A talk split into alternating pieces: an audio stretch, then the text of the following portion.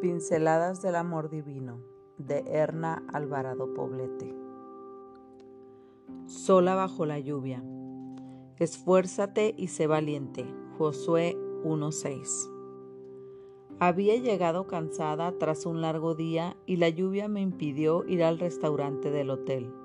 Entonces decidí llamar para pedir algo sencillo para cenar Momentos después, escuché a alguien que llamaba a la puerta para entregarme mi pedido.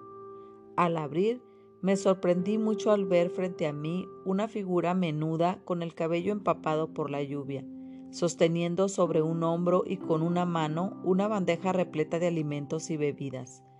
Ella no solo traía mi pedido, sino también los de otros huéspedes del hotel.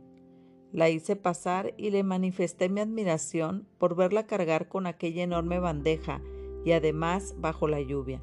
En ese preciso momento comenzó la parte más impresionante de nuestra conversación.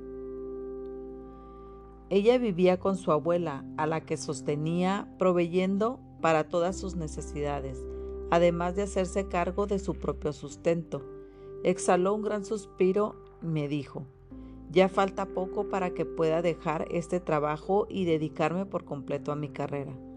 Todavía con más asombro le pregunté cuál era su carrera y me contestó con una mirada llena de satisfacción. Soy abogada y en un semestre estaré terminando la maestría en Derecho Penal y abriré mi despacho.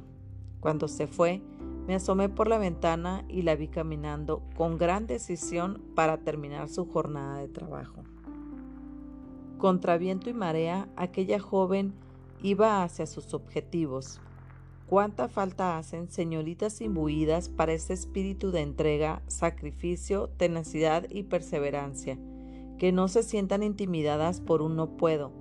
Hacen falta señoritas que confíen en Dios, que reconozcan y desarrollen sus facultades, talentos y dones, que sean capaces de dar un paso adelante cuando la adversidad se ve como un muro imposible de franquear. El camino al éxito está en manos de las jóvenes soñadoras que van en pos de esos sueños, no de las dormilonas perezosas que siempre eligen hacerlo fácil. La mentalidad exitosa se genera con los siguientes parámetros de referencia. Confiar en Dios que te dice yo estoy contigo siempre.